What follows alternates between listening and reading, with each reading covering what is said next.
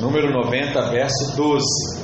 Nós vamos continuar com essa linha para encerrar a sabedoria de Deus nos ciclos, né? Então diz assim a palavra: Ensina-nos a contar os nossos dias para que alcancemos coração sábio. Feche seus olhos, vamos orar mais uma vez, Pai, em nome de Jesus. Nós colocamos a nossa vida, o nosso coração, as nossas expectativas em Ti. Que nessa manhã o Senhor possa ministrar algo poderoso ao nosso coração. Que se cumpra a Sua palavra, onde diz que a nossa mente ela será renovada através da Tua palavra. Deus, que assim seja na nossa vida, que assim seja na nossa família, que assim seja na nossa casa. Senhor, que a, a, a, porta se abra e que venhamos a experimentar o milagre do quarto ciclo na nossa vida, em o nome de Jesus. Amém. Glória a Deus. Aleluia. Então, irmãos, você que tem caminhado conosco, né, você que está conosco desde o início do ano, você tem aprendido que os ciclos estão presentes em todos os momentos da nossa vida.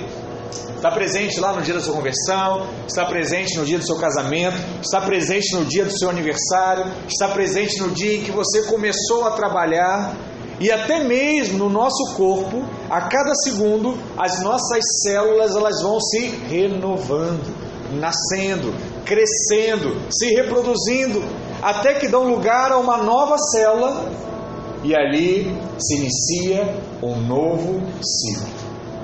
E cada finalização e cada início de um novo ciclo gera uma grande possibilidade. Que possibilidade é essa, pastor? A possibilidade de uma transformação que vai nos impulsionar a experimentar algo novo. E esse é o desejo que todos nós temos, pastor. Eu quero experimentar algo novo na minha vida. Eu quero experimentar algo novo no meu casamento. Eu quero experimentar algo novo nas minhas finanças. Eu quero experimentar algo novo no meu ministério.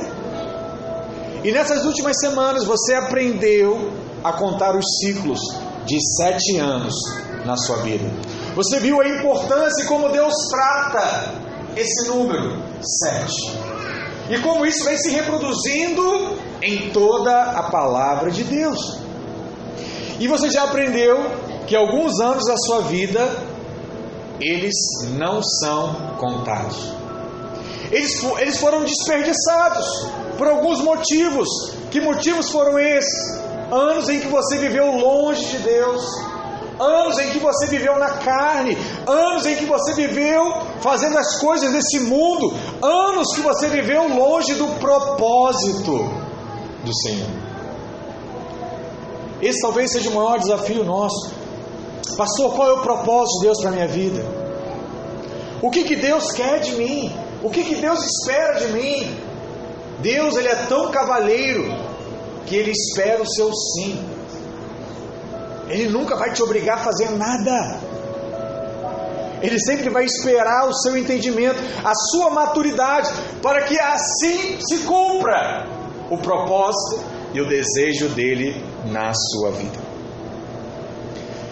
E o que, que gerou muita reflexão, e eu creio nisso, porque vários irmãos vieram conversar isso comigo, pastor, eu perdi muitos anos da minha vida. Eu perdi muita coisa. Eu precisava ter ouvido isso antes. Eu precisava ter experimentado disso antes. Por que, que nunca ninguém me contou isso? Então eu tive que encontrar alguns irmãos mais desanimados. E aí surgiu uma palavra que dizia o quê? Que Deus pode restituir todos os anos que foram roubados e perdidos. E além de poder, Deus quer fazer isso. Que coisa maravilhosa. E aí encontrar pessoas na igreja e falar assim, pastor, a partir de agora, eu quero fazer diferente na minha vida. Eu quero experimentar isso que está na palavra de Deus. E eu estou dizendo para o Senhor, pastor, eu viverei isso. Benção demais. Benção. Porque o Senhor, Ele é capaz de restituir isso. Isso é maravilhoso. Saber, saber que Deus não conta como nós contamos. O que, que Deus diz? Um dia na Sua presença vale mais do que mil em qualquer outro lugar. Hoje não tem ninguém aqui com mil anos de idade. Ainda não.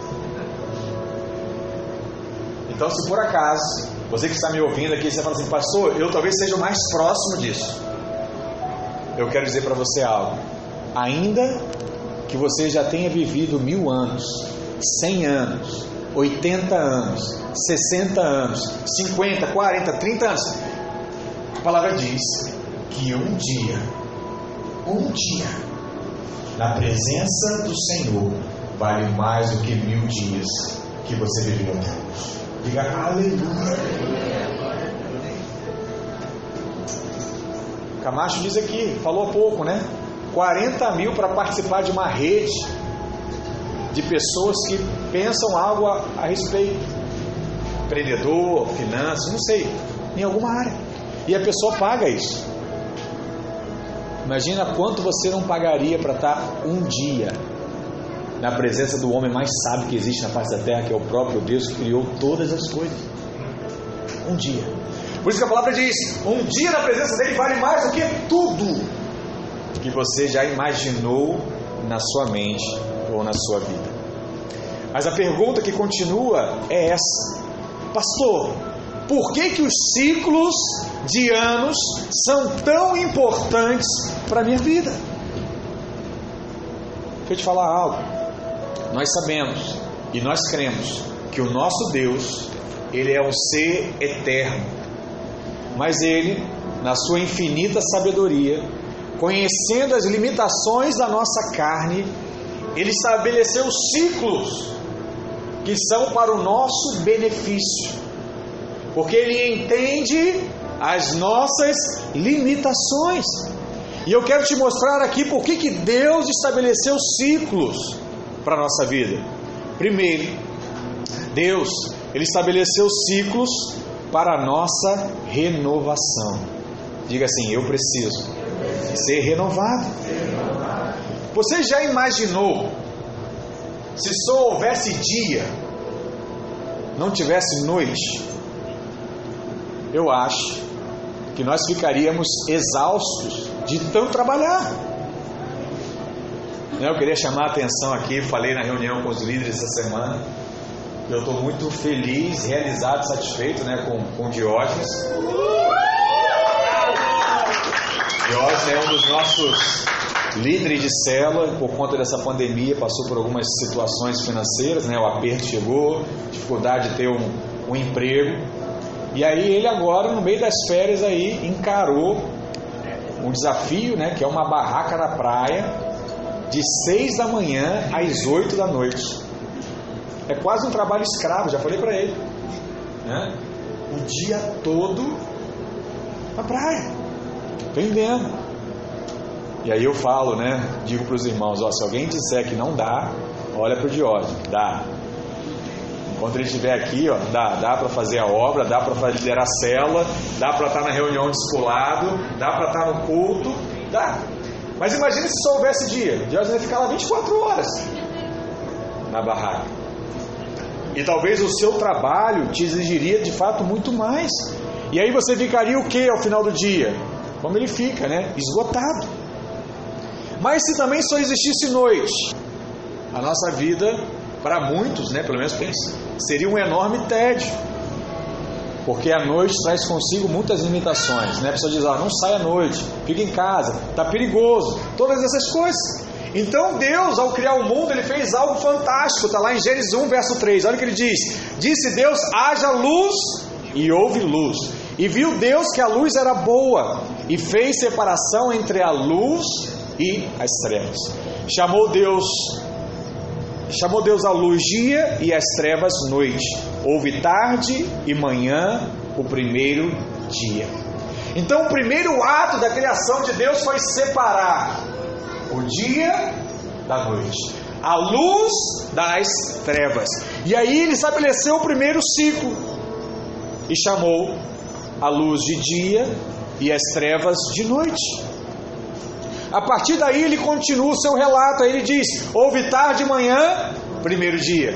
Houve tarde de manhã, segundo dia. Houve tarde de manhã, terceiro dia. Houve tarde de manhã, quarto dia. Houve tarde de manhã, quinto dia. Houve tarde de manhã, sexto dia.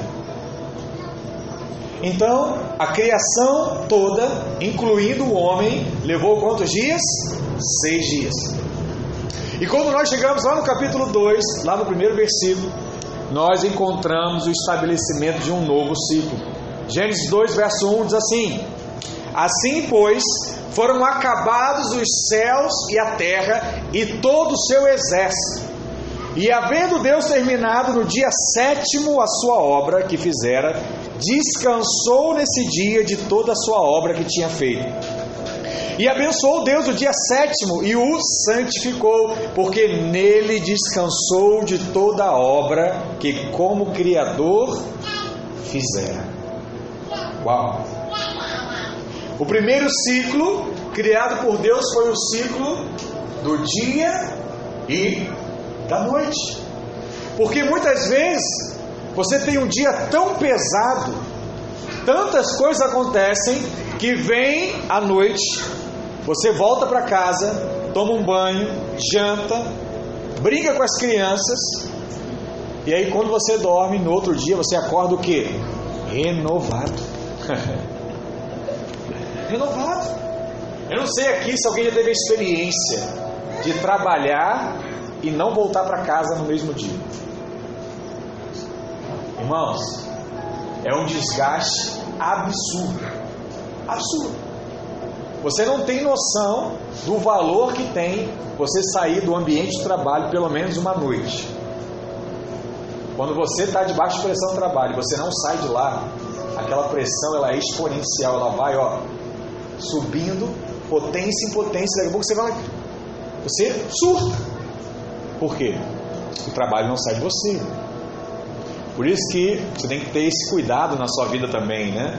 De não levar o trabalho para sua casa. Mas agora com, com a pandemia, muitos têm trabalhado em casa de fato. Mas quem trabalha em casa tem que respeitar o tempo e o seu horário também. Por quê? É importante para sua mente, para sua cabeça. Deus já sabia disso e foi proporcionando coisas para evitar que você chegasse ao desgaste total. Porque quantas noites nós dormimos chorando, angustiados, e no outro dia acordamos o que? Renovados, animados. Imagina se aquele dia ruim não tivesse fim. O que seria da sua vida? Ah, pastor, eu tomei um remedinho e dormi. Imagina, sem remedinho, sem nada. Aquele dia que não acaba. Seria o que? Horrível. Por isso, Deus deixou um versículo lá em Salmos 30, verso 5, que muitos de nós conhecemos. O que ele fala? O choro pode durar uma noite, mas a alegria vem pela manhã. Pastor, o que, que vai acontecer à noite na minha vida? Sabe o que vai acontecer à noite na sua vida? Nada. Você não vai fazer nada. Quem é que faz? Quem não dorme. Só existe uma pessoa que não dorme. É Deus.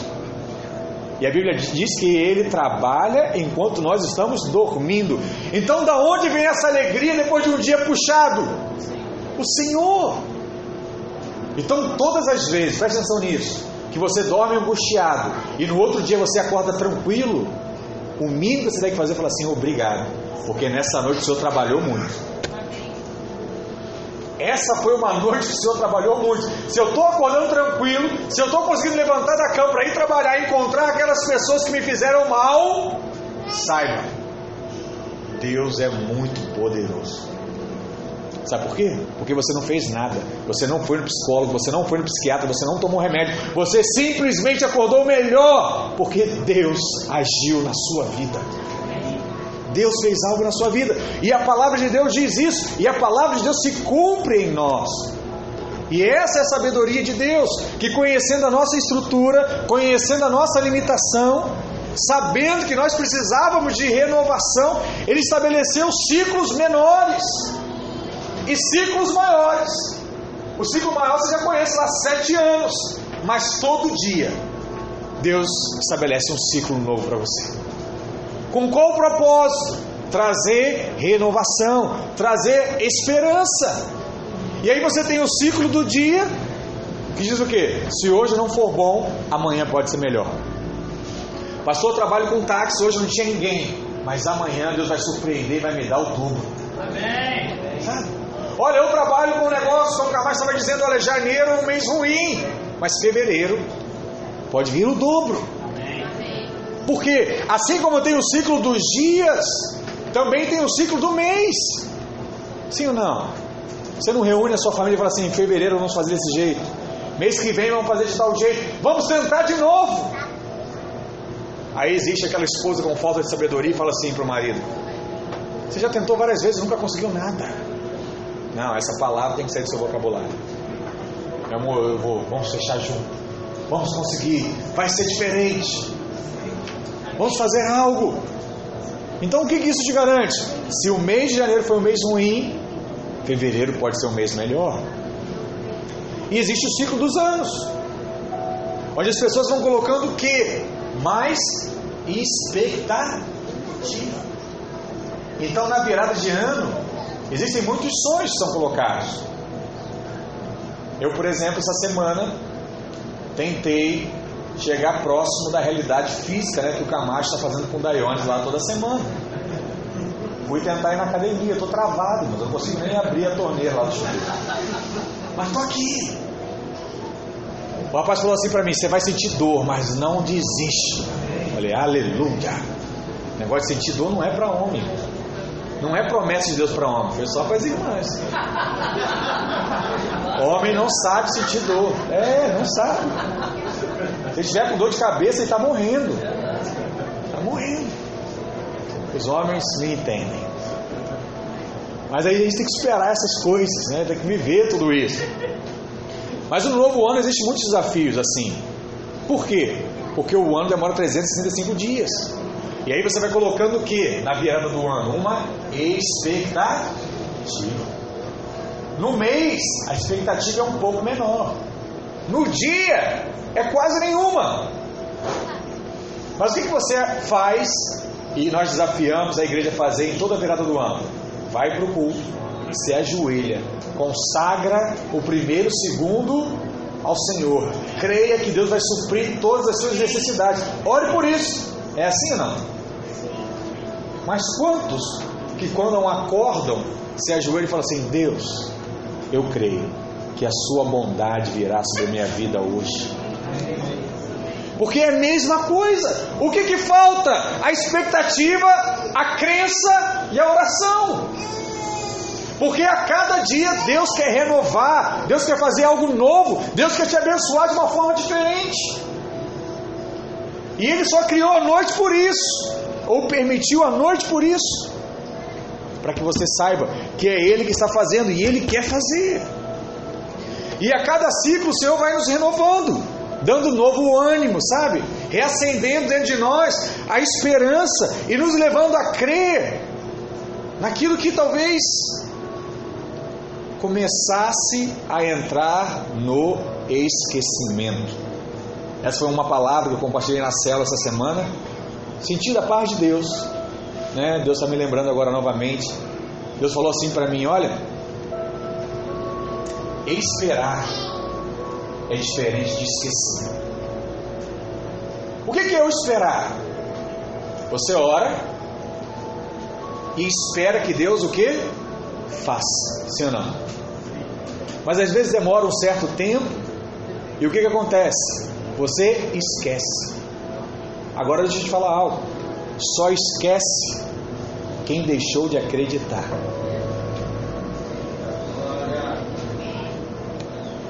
Quem não deixa de acreditar, não esquece. Sabe por quê? Porque ele está lembrando todo dia. Todo dia. Todo mês. Toda semana. Vai acontecer. Vai acontecer. Eu tenho orado, Deus, ainda não aconteceu, mas vai chegar, sabe? A conversão do meu pai, a conversão da minha mãe, a conversão do meu filho, sabe? Vai acontecer.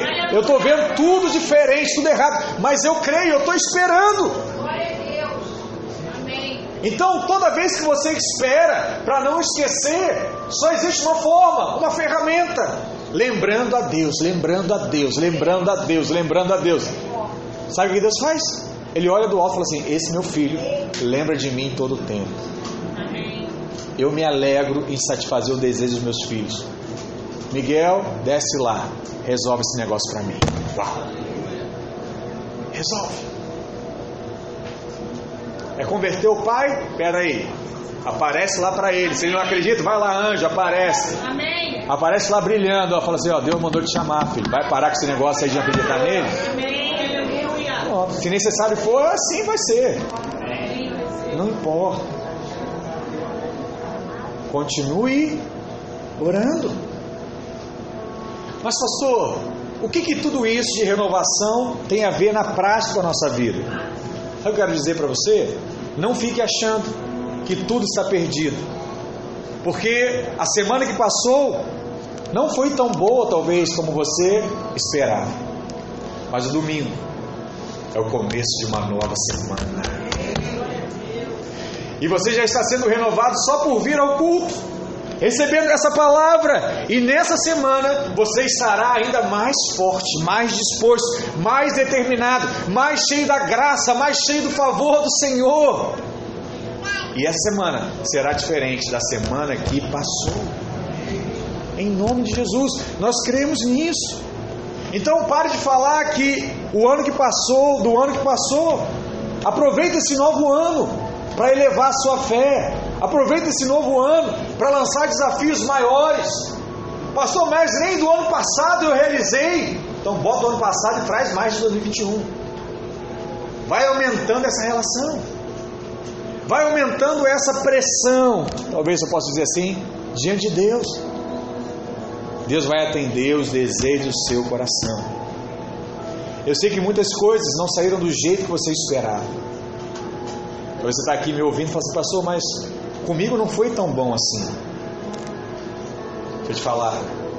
Quando Deus criou os ciclos, Ele quis dizer para você o seguinte: Ei, se o ano não foi bom, eu vou começar um novo ano, para que nesse ano seja totalmente diferente do que já passou. Eu quero, eu desejo isso. Comece a profetizar que esse ano será um ano de diferenciado, sabe? Será um ano de crescimento, será um ano de oportunidade, será um ano de portas abertas, será um ano da bênção do Senhor, de forma desproporcional sobre a sua vida. É o ano da colheita. Eu declaro que em nome de Jesus, esse novo ciclo, Deus levará a sua vida para um novo nível. Nele. Nesse novo ciclo você vai crescer como líder, você vai crescer como marido, você vai crescer como esposa, sabe? Você vai crescer como filho. Essa semana nós começamos o nosso curso de maturidade. E eu falei para os irmãos: olha, irmãos, tenham calma com vocês mesmos. Não queiram mudar de uma hora para outra. Não tenta mudar sua roupa, sua forma de, de ser. Eu falei até o palavrão, não se preocupa. Você que está falando palavrão, fica tranquilo. Deus vai mudar o seu vocabulário. Vai chegar uma hora que você não vai perceber mais. Mas você está falando diferente. Você está agindo diferente. Você está se vestindo diferente. Você está se comportando diferente. Aí alguém olha para você e fala assim: Jonas, por que, que você está desse jeito? Aí sabe o que Jonas vai dizer? Não sei. Não sei. Agora eu estou assim. Sabe que isso é poderoso? Porque toda vez que você diz não sei, está dizendo assim, ó, a glória não é minha.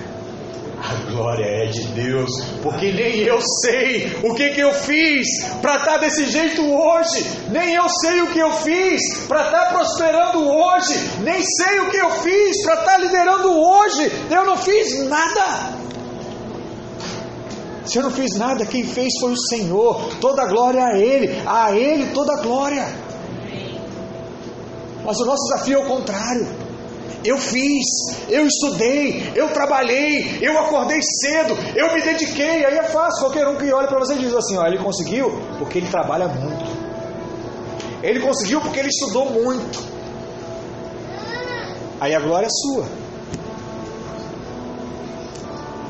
Deus se agrada quando a glória é dele. Por isso, espera, descansa, mas sem esquecer, porque Deus dará ao seu bom tempo a bênção que tem sobre a sua vida. Em nome de Jesus. E esse ano vai ser um ano em que você vai ter esse entendimento. Eu vou avançar. Quando me perguntarem, eu não vou saber explicar, porque foi Deus que fez na minha vida. Aleluia, glória a Deus. Segundo, Deus estabeleceu os ciclos para nos dar uma segunda chance. Eu não sei quantos aqui já leram a Bíblia, pelo menos o Antigo Testamento, mas se você já leu, você vai perceber que no Antigo Testamento existiam diversos tipos de sacrifícios. E o sacrifício ele era um ato indispensável a todo culto que era realizado.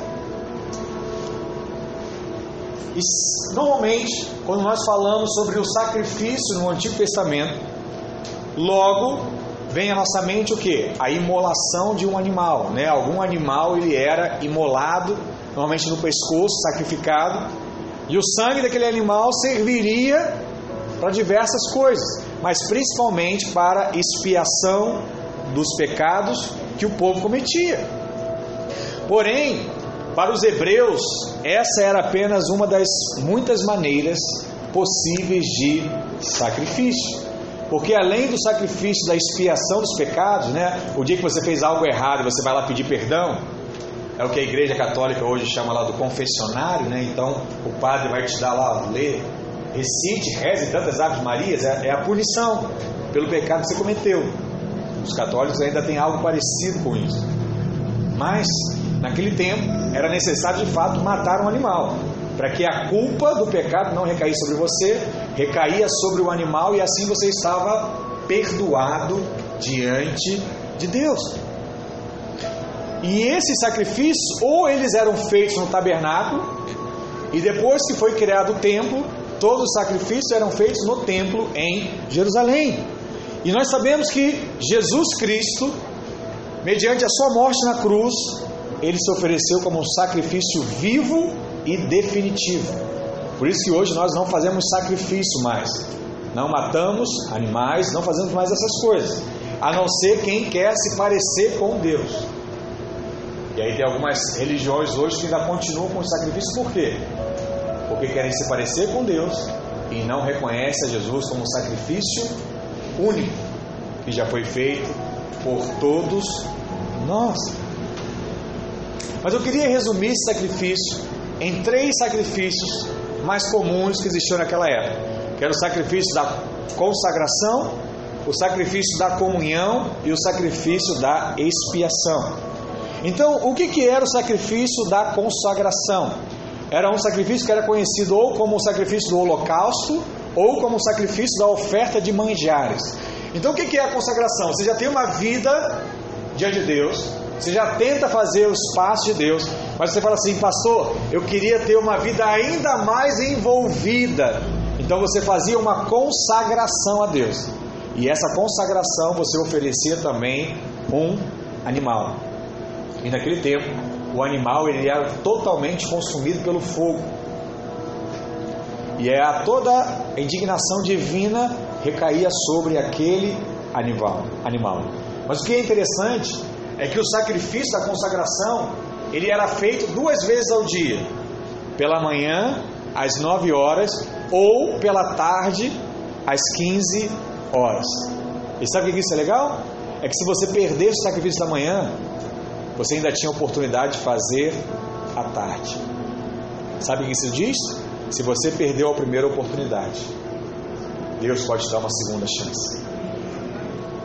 Se você falhou na primeira, Deus pode permitir uma outra oportunidade. Assim era. Existe um outro sacrifício que era o sacrifício da comunhão.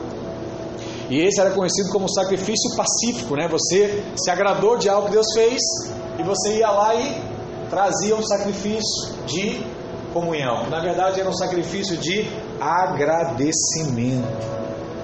Um alimento, algo do tipo. Era, era algo mais simplório, né? E por último, existe aquele que era o mais conhecido, que era o sacrifício da expiação.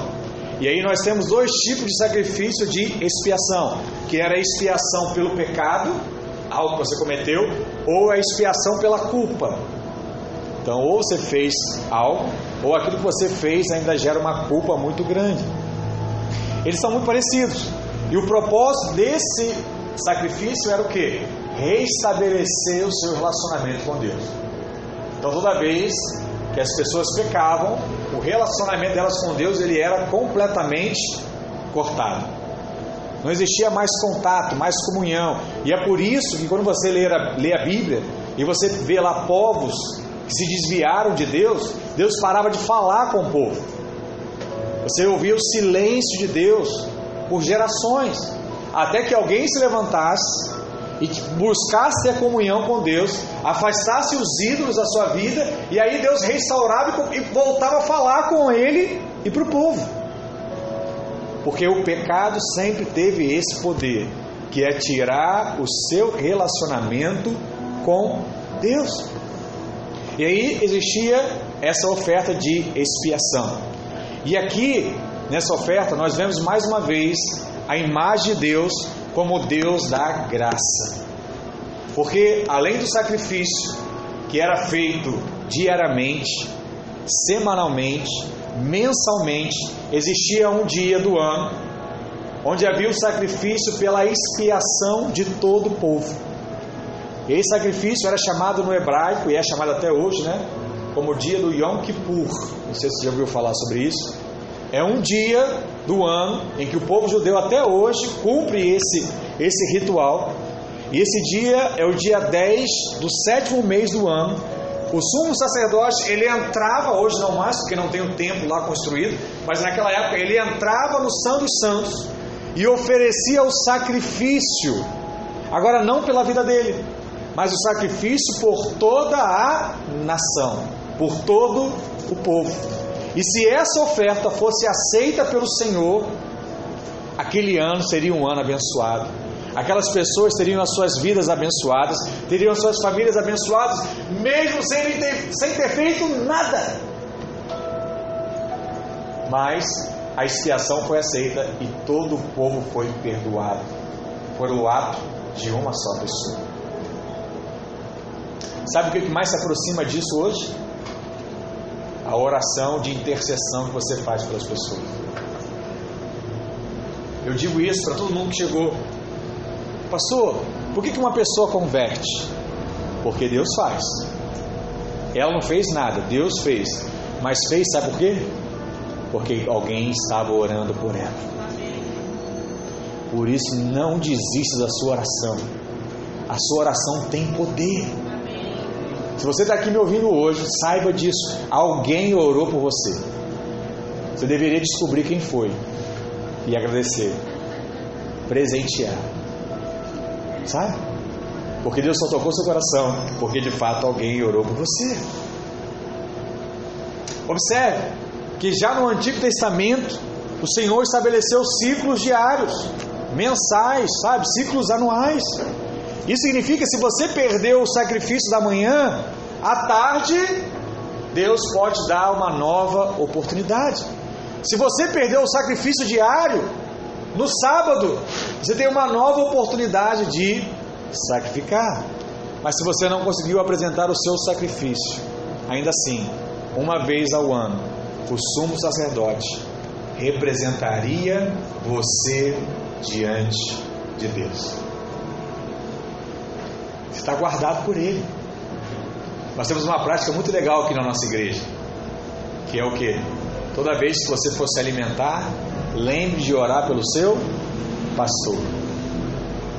Se o seu pastor estiver bem, se a família dele estiver bem, a chance de você estar debaixo dessa mesma chuva de bênçãos é muito grande. Muito grande. A mesma coisa é o filho com o pai. Ore pelo seu pai, ore pela sua mãe, porque se eles tiverem sabedoria, se eles tomarem as decisões certas, sabe quem vai colher os frutos? Os filhos. Os filhos vão estudar na melhor escola, os filhos vão ter, ter a melhor comida, os filhos vão ter os melhores passeios, porque os pais são de Deus, ouvem a direção de Deus, têm a sabedoria de Deus, vão ser abençoados. E os filhos não fizeram nada, vão colher da consequência da bênção que está sobre os seus pais. Isso é muito poderoso. Isso é tremendo porque nos mostra que Deus ele é o Deus da segunda chance. E hoje na nova aliança, sabe quem é o nosso sumo sacerdote? Jesus. Sabe qual era o maior medo que existia no Antigo Testamento? É que aquele sumo sacerdote bondoso, um dia ele ia morrer. E às vezes o filho do sumo sacerdote não era tão bom quanto o pai, e iria assumir o lugar do pai. E o povo já sabia que o filho aprontava. Então eles tinham muito medo, porque o dia que o pai morresse, o filho ia assumir, ia virar o caos para a nação. Sabe qual é a segurança que nós temos? É que o nosso sumo sacerdote, ele é imortal. Ele não morre mais. Então a esperança, aquilo que ele faz hoje, ele vai permanecer fazendo para sempre. Porque Cristo, ele é eterno. Isso é algo muito poderoso, irmãos. Muito poderoso. Salmo 30, verso 5 diz assim: Porque não passa de um momento a sua ira, e o seu favor dura a vida inteira. Sabe o que é isso? É o pai que fica chateado com o filho e fala assim: Filho, não faça mais isso! Mas chega no outro dia e fala assim: Filho, quer um picolé? Vamos sair? Vamos passear? Ir para onde? Aí o filho fala assim: Caramba, meu pai estava bravo ontem, mudou. Sabe o que é isso? Porque não passa de um momento a sua ira, mas o seu favor dura a vida inteira. Você vai preferir crer na ira que é momentânea ou no favor que é eterno? Por que eu estou dizendo isso? Talvez você já viu, foi em alguma igreja e falou assim: Olha, filho, você está passando você está passando hoje porque você aprontou muito e a ira de Deus está sobre a sua vida. Aceita, aceita esse deserto. Daqui a pouco Deus muda e pinga um pouquinho de favor e chove um pouquinho na sua vida. Por enquanto agradece, porque esse é o deserto pelos pecados que você cometeu. É assim que está na Bíblia? Não. Não. Se houve algo que Deus fez, fez muito rápido, muito momentâneo. A única coisa que Deus faz agora é liberar o favor sobre a sua vida. Você precisa crer nisso, tomar posse disso. O que isso nos mostra? Que diariamente Deus nos dá a provisão necessária para experimentar de uma bênção, para experimentar de uma conquista. Mensalmente, a provisão de graça na sua vida. Sabe, os ciclos de Deus são uma chance de você recomeçar e fazer tudo diferente. Não tenta colocar remendo, irmãos. Faz diferente. Não tenta esconder. Sabe aquilo que você fez? Colocou debaixo do tapete? Não. Vai até essa pessoa e conta. Faz nova todas as coisas. Uma das piores coisas que tem é mentira. Não esconda mentira, porque ela só vai aumentar. E quando ela aparecer, às vezes não vai ter mais jeito. Pega essa mentira, se você disse um dia, conta logo. Resolve isso na sua vida. Trata isso, para que Deus possa fazer nova todas as coisas na sua vida. Em nome de Jesus. E por último, para nós cearmos nessa manhã, Deus ele estabeleceu os ciclos para nos dar a oportunidade de prosperar. Diga aleluia. Essa tem sido uma pergunta muito recorrente, né? Pastor, fala-se tanto de prosperar. Será que isso é de Deus? Será que isso é para minha vida? ou aquela que não cessa, né? Por que, que fulaninho tem e eu não tenho? Isso vem desde criança, né? Quem tem irmãos talvez entenda melhor isso. Ele ganhou, eu não ganhei. E aí o pai tem que fazer o quê? Tem que dar igual. Para não ter crise no relacionamento entre os irmãos, né? Eu fico pensando, se o pai sendo mal, ele faz assim, imagina Deus que é bom.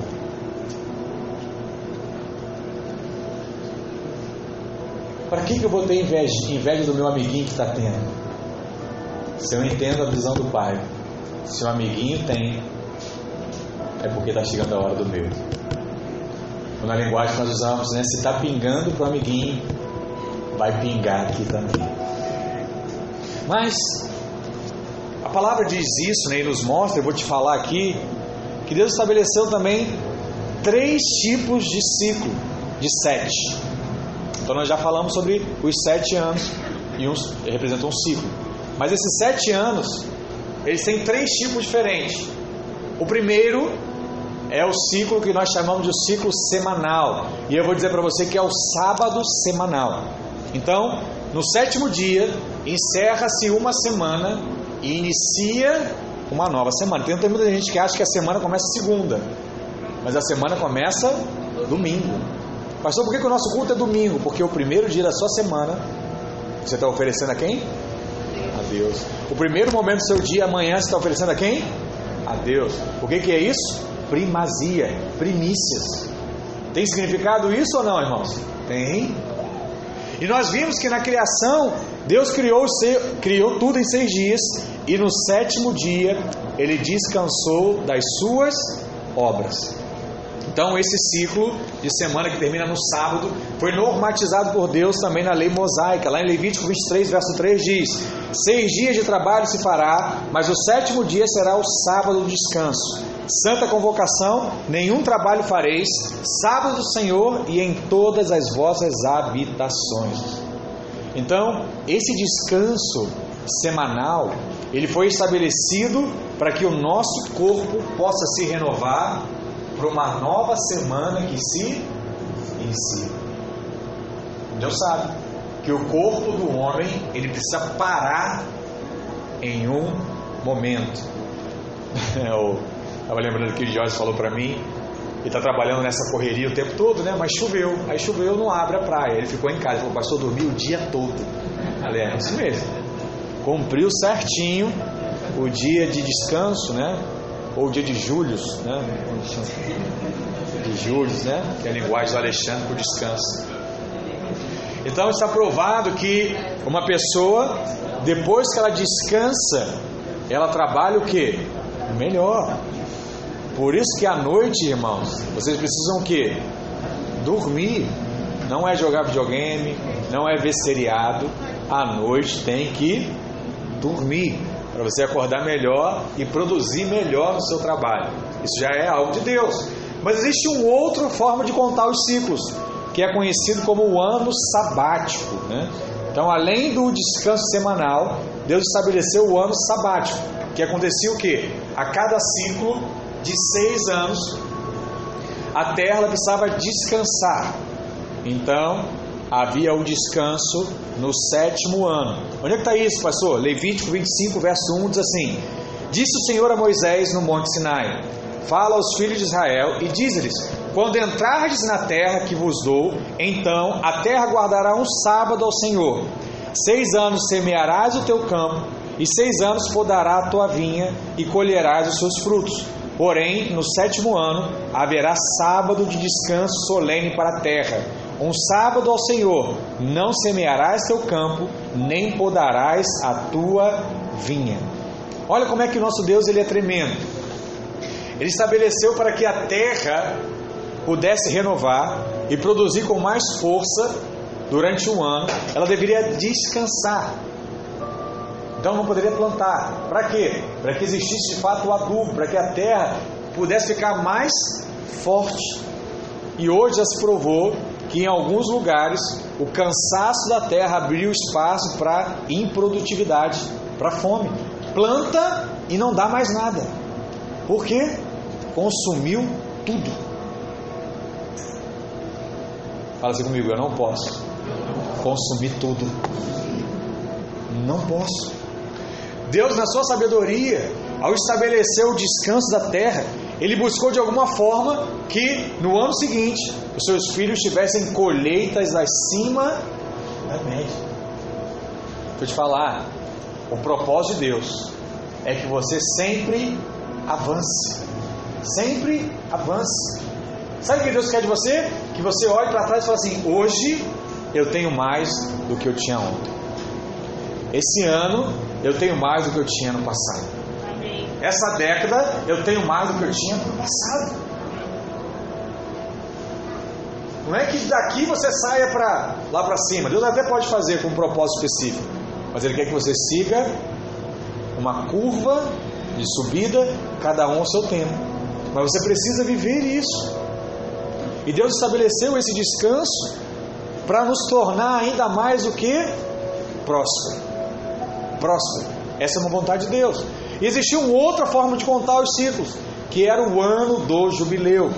Então, além de estabelecer o sábado semanal, além de estabelecer o ano sabático, que era o final do ciclo dos sete anos, o Senhor também estabeleceu o sábado dos sábados, conhecido como o ano do jubileu. Ou seja, a cada sete ciclos de sete anos, comemorava-se o ano do jubileu. Passou lá 49 anos, chegava o ano do jubileu. E esse ano era um ano repleto de festividade. Era o ano da graça purinha, ano de liberdade. E era para mostrar que o povo de Israel guardava, guardava e confiava em Deus. Estou falando aqui, estava lembrando da guerra, quando Israel foi estabelecido lá pela ONU e os árabes se organizaram para atacar Israel. Sabe que dia que os árabes foram atacar Israel? No dia do descanso do ano, Yom Kippur, eles conheciam. Foram nesse dia. Sete nações se uniram contra uma nação recém-criada. Quem venceu a guerra? Israel. Vai mexer com você no dia do descanso. Vai mexer com você quando o seu pai está acordado. Eu sempre digo isso. Qual é a melhor coisa para uma criança? Se alguém está implicando com você, dá um cascudo e corre para o pai. Ele não vai te pegar. Enquanto você estiver no pai, ele não te pega. Assim é com o diabo também. Está chateado com ele, dá um cascudo nele e corre para o pai. Ele vai rosnar, vou te pegar. Quando sair da escola, vou te pegar. Você fala assim, pai, me busca hoje. Mas quando você estiver na rua, eu te pegar, não, pai. Vai comigo. Qual é o segredo? De você não apanhar mais. É estar o tempo todo do lado do seu pai. Pastor, eu não aguento mais apanhar dessa vida. Eu não aguento mais apanhar do meu trabalho. Eu não aguento mais apanhar, sabe, no casamento. Qual é a solução? Gruda na perna do seu pai. Que ninguém mais vai encostar a mão em você. Que ninguém vai tirar mais nada de você. Porque ninguém ousa mexer com o pai. Precisa ter revelação, pode ser só um texto, sabe, uma pregação, uma palavra. Isso tem que ser algo re, como revelação na sua mente. Eu preciso viver isso. Nesse ano, você lembra, a gente já falou isso, no ano de jubileu, as dívidas elas eram perdoadas, né? Aleluia! Glória a Deus. Pastor, como é que vai ser esse ano de jubileu aí? Para o cartão de crédito é a cada cinco anos, né? É o ano de jubileu, a cada cinco anos ele reseta a sua dívida, só que não é completo porque você não consegue abrir de novo lá crédito no, no cartão. Pelo menos aquele banco. Mas nessa dos 50 anos, não, zerava tudo mesmo, né? As propriedades elas, elas eram devolvidas, né? Estavam alugadas, os escravos eles eram libertos e o perdão atingia todos. Então era o ano da graça purinha, irmãos. O ano do jubileu era o ano do milagre. E o jubileu, ele religava o povo a Deus, relembrando o que? A provisão divina de tempos.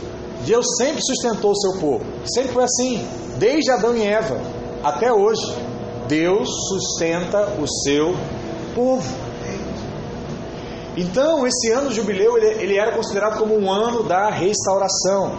Quando os escravos saíram do, do jugo dos seus senhores, partiam para as suas casas, era um ano de esperança em que, se você tivesse perdido alguma coisa, aquilo era devolvido para você. Então o ciclo se fechava, um novo ciclo se iniciava na vida das pessoas. Tudo era esquecido.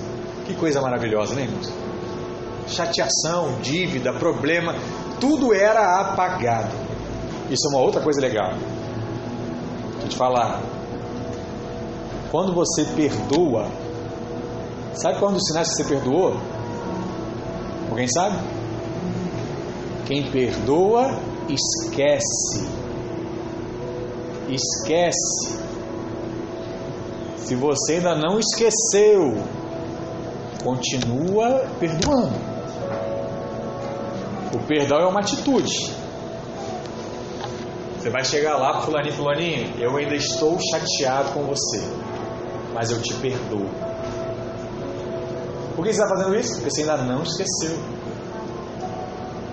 Aí fulaninho fala assim, não, tá bom, você está perdoada. Aí no outro dia você ainda está chateado. Você vai lá no irmãozinho de novo, irmãozinho, eu queria dizer para você, eu ainda estou chateado com você. Me perdoa cria esse hábito na sua vida. Mas o verdadeiro perdão é aquele que há o esquecimento. Por quê? Porque é assim que Deus age conosco. Quando Deus te perdoa, Ele não lembra mais o que fez. E aí eu fico, eu fico imaginando como é que Deus deve ficar angustiado, é que você fica lembrando a Ele o que Ele já esqueceu. Deus, eu estou vivendo isso porque eu fiz isso e isso. Ele falou assim: Não, filho, eu já te perdoei, rapaz. Eu nem eu lembrar desse negócio mais. Você está remoendo coisas. E aí você vai entender porque Deus fala que pega o seu pecado e coloca lá no fundo do mar. Qual o propósito disso? Para você não ir lá pegar de volta. Então para de catar o seu pecado, principalmente para de catar o pecado dos outros. Eu sei que você fez no verão passado. Vamos. Se Deus já pagou, se Deus já escondeu, para de ficar relembrando coisas que já foram que resolvidas. Isso vai te ajudar no seu casamento, vai te ajudar no seu relacionamento com seus filhos, com seus pais. E com a igreja também, né? Aprenda isso em algum momento. Mas os princípios aqui que norteiam o ano sabático e o ano jubileu são os mesmos. Nós vemos que Deus estabeleceu os ciclos para que nós sejamos o que? Renovados. E em segundo lugar, para que Deus nos dê uma nova chance. Mas agora eu quero chegar em uma coisa, para nós finalizarmos, que muita gente ignora. Ninguém tem dificuldade de entender que Deus te renova, que Deus é um Deus da segunda chance, mas tem pessoas que ainda não conseguem entender o que eu vou falar agora. E essa, presta atenção, é uma preocupação do Senhor. Deus tem preocupação com o que eu vou falar agora. Preste atenção nisso. Leia comigo Deuteronômio capítulo 15, verso 11. Se você tiver sua Bíblia, marca isso, para você não esquecer mais. Não segue só o slide. Qual é a preocupação que o Senhor tem conosco? Preste atenção no que eu vou ler, hein?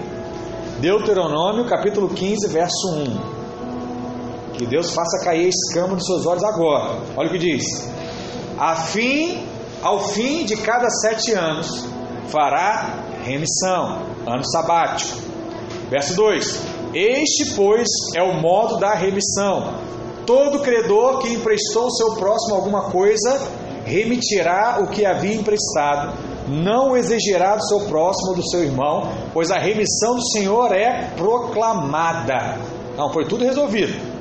Verso 3: Do estranho podes exigi-lo, né? Se não é do seu meio, pode exigir. Mas o que tiveres em poder de teu irmão, que tal-o-ás. Olha o verso 4 que está escrito aqui. Para que tudo isso? Para que entre ti não haja o que? Pobre. Pois o Senhor teu Deus te abençoará abundantemente na terra que te dá por herança para a possuíres. Se apenas ouvires atentamente a voz do Senhor teu Deus, para cuidares em cumprir todos estes mandamentos que hoje te ordeno, pois o Senhor teu Deus te abençoará como tem como te tem dito Assim emprestará a muitas nações, mas não tomarás empréstimos. Dominarás muitas nações, porém elas não te dominarão. Qual é a preocupação do Senhor, irmãos? Vou te falar: que não haja pobre no meio do seu povo. Que não haja pobre no meio da sua igreja. Que não haja pobre no meio do seu arraial. Eu sei que tem muita gente que ainda defende a pobreza como algo nobre. Ah, fulano é humilde, né? O fulano é isso, fulano é aquilo. Mas deixa eu te falar, a pobreza aqui, segundo a Bíblia, agride, agride o Senhor. Sabe por quê? Porque o pai não se gloria de ver os seus filhos passando necessidade. Nenhum pai natural se gloria com isso, muito menos Deus. O pai não se alegra em ser dono de tudo e ver o seu filho passando necessidade. Não há alegria no coração de Deus. E mais, a Bíblia diz que a pobreza ela está na lista de maldições lá de Deuteronômio 28.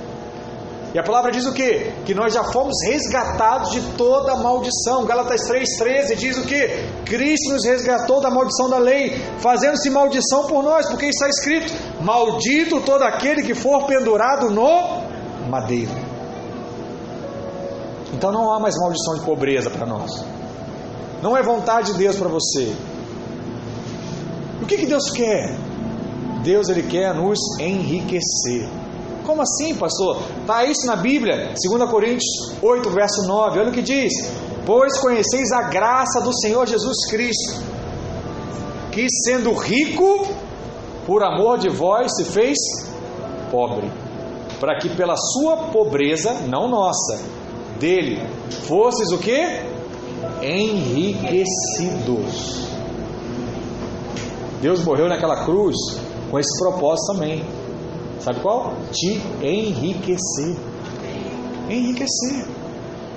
Pastor, mas isso não está claro para mim ainda. Então, onde é que está o prazer do Senhor? Se ali eu disse lá em Deuteronômio que Deus não quer que faça, onde é que está o prazer dele? Salmos 35, verso 27. Cantem de júbilo e se alegrem os que têm prazer na minha retidão. E digam sempre: Glorificado seja o Senhor, que se compraz, que se alegra, que se satisfaz na prosperidade do seu servo. Aleluia! Quer deixar Deus alegre, filho? Prospera. Quer deixar Deus alegre? Enriquece. Mas qual é o problema? Eu falei semana passada. Deus te dá tudo,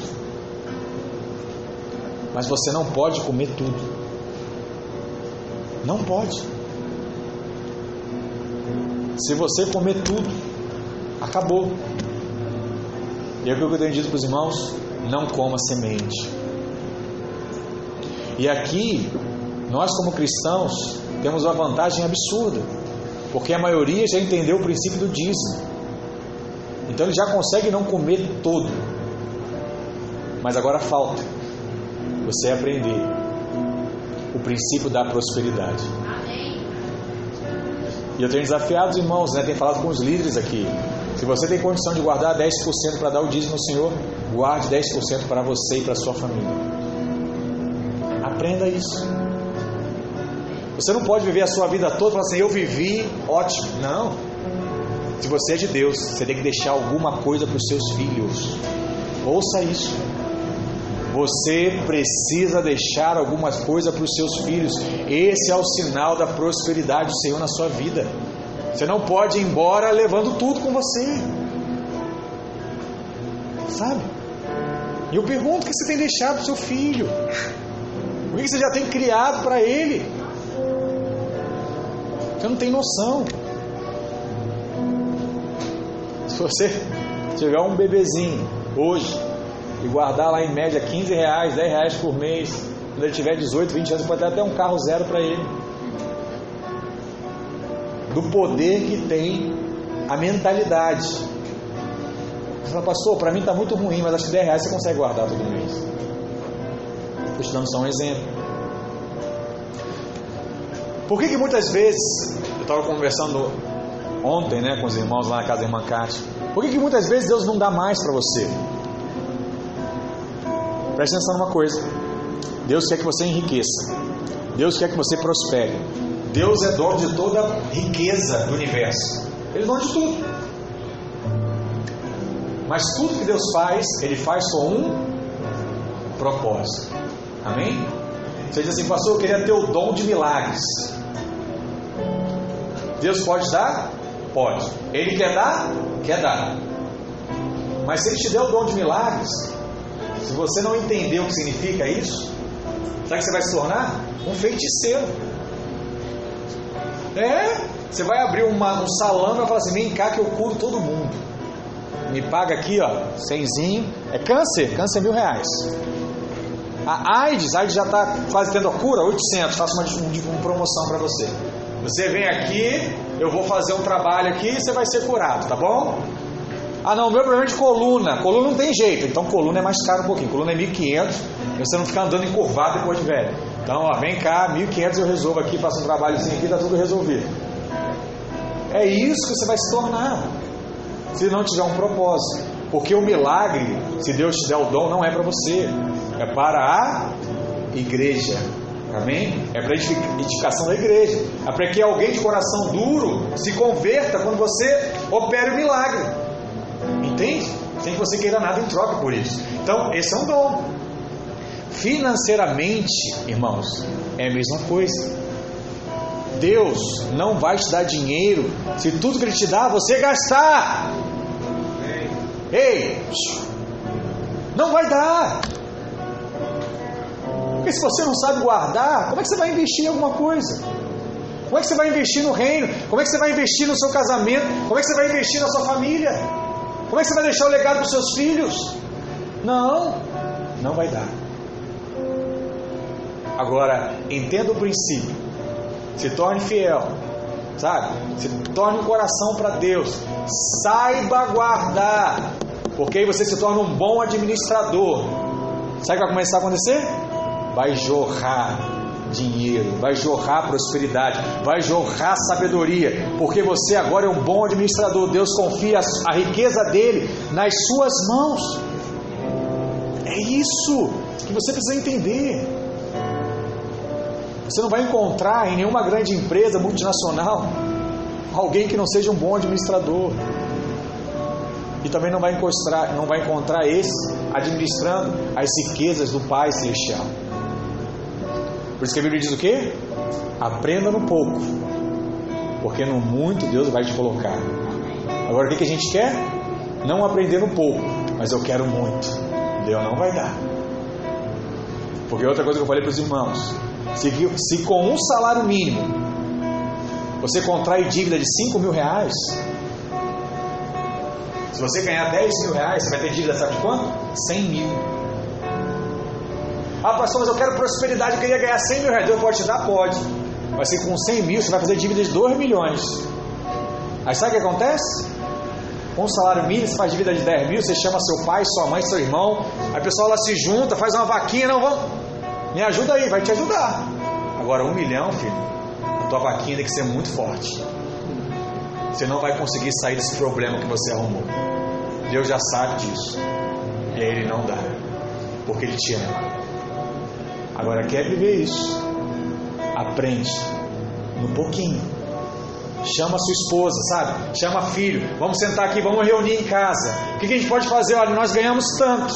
Eu não posso gastar tudo que eu ganho. Vamos nos organizar o que a gente pode acertar, o que eu posso cortar e tal. Vamos fazer isso. Ou vai ser difícil, mas vamos crer na promessa do Senhor, que se nós nos tornarmos de fato fiéis, bons administradores, Deus vai nos prosperar. Então isso é só questão de tempo. Nós vamos ver a bênção do Senhor na nossa vida. E sabe o que eu vou ver com o pastor? Uma igreja próspera. Sabe o que vai acontecer com o pastor? Vai se alegrar com a sua bênção. Sabe o que vai acontecer com Deus? Deus vai se alegrar em ver você abençoado fazendo aquele passeio que você sempre quis fazer, tendo aquela casa que você sempre quis ter, sabe? Indo para onde você quiser. Porque Deus conseguiu mudar a mentalidade. E agora você é alguém que não come mais tudo que recebe. Você tem para devolver ao Senhor, você tem para guardar e agora você não precisa mais emprestar. Sabe o que você faz? Você empresta a outros. Sabe qual é o sinal da prosperidade? Emprestar a outros. Não tomar empréstimo e emprestar a outros. Que esse dia chegue na sua vida em breve, em nome de Jesus. Mas aí eu quero deixar uma palavra profética para você. Você precisa me prometer alguma coisa. Se você está tendo essa mensagem com uma revelação no seu coração, prometa fazer o que eu estou dizendo agora. Está lá em Deuteronômio 8, verso 11. Diz assim: Guarda-te e não te esqueça do Senhor teu Deus. Para não suceder, presta atenção, que depois de teres comido e estiveres farto, depois de haveres edificado boas casas, morado nelas, depois de se multiplicarem os seus gados, os seus rebanhos, e se aumentar a tua prata e o teu ouro, e ser abundante tudo quanto, quanto tens, se eleve o teu coração e se esqueça do Senhor teu Deus. Não diga, vou falar mais uma vez, não diga no teu coração, a minha força e o poder do meu braço me adquiriram essas riquezas. Nunca diga isso, porque eu estou dizendo para você que quem vai te dar é o Senhor. Você só vai se tornar um bom administrador, mas quem vai te dar é o Senhor. E aí ele termina dizendo no verso 17: Antes te lembrará do Senhor teu Deus, porque é Ele o que te dá força para adquirires riquezas. Riquezas. Deus te dá força para adquirir riqueza. Deus te dá força para você levantar e trabalhar. Deus te dá força para você abrir o seu negócio. Deus te dá força, como eu dei o exemplo do Diógenes hoje, para cumprir o que ele está cumprindo. Se ele entender, se ele organizar, ele vai prosperar. E o filho dele, Samuelzinho, vai ter mais do que os pais tiveram. E o neto, que nem conhecemos ainda, vai ter mais do que os pais tiveram. E os avós tiveram. Esse é o sinal da prosperidade de Deus na sua vida, irmãos.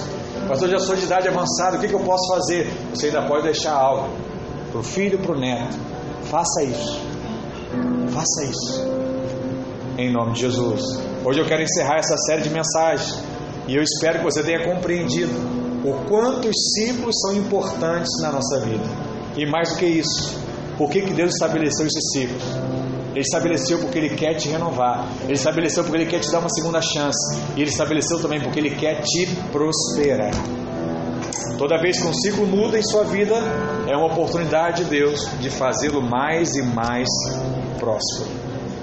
Hoje é o dia de você lembrar do Senhor. Hoje é o dia da ceia, mas é o dia também de você levar essa palavra como renovo para a sua vida e criar hábitos no seu coração, em nome de Jesus. Amém? Queria que você ficasse de pé nessa manhã. Se a sua família está aí, eu queria que você se juntasse aí com a sua família, dá a mão aí, marido com esposa, mãe com filho, sabe, primo com primo, tio, vai, dá a mão aí. Eu queria que se tivesse um desafio hoje sabe, como família do Senhor. Nós vamos orar aqui. E enquanto eu estiver orando, eu creio que o Espírito Santo vai estar falando algo ao coração da sua família.